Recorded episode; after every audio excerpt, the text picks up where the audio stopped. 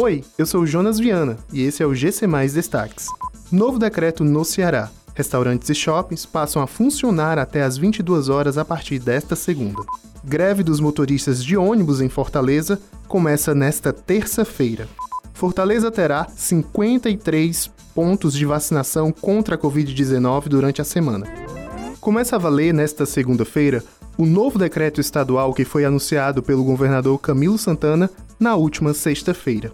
As novas medidas permitem o funcionamento de shoppings e restaurantes no Ceará entre 12 e 22 horas e são válidas para todas as regiões do estado, com exceção do Cariri, que ainda apresenta um cenário preocupante da pandemia.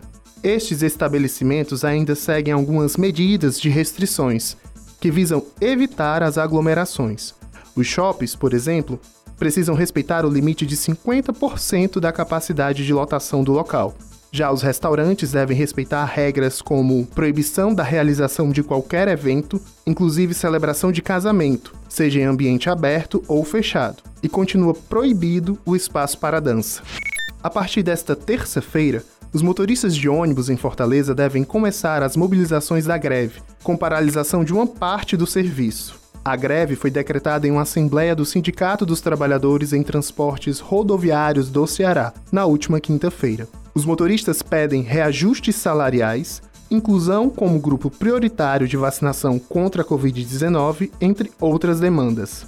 Em nota, o Sindônibus informou que considera legítimas as demandas dos motoristas de ônibus, mas a pandemia de Covid-19 causou fortes impactos na economia das empresas.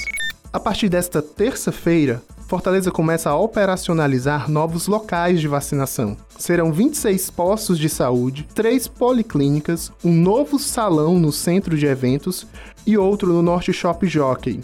Com o acréscimo, a capital terá 53 centros de vacinação contra a Covid-19 durante a semana. A informação foi confirmada pelo prefeito José Sarto, por meio das redes sociais. Em Fortaleza, seguem sendo imunizadas pessoas do público geral com 59 anos.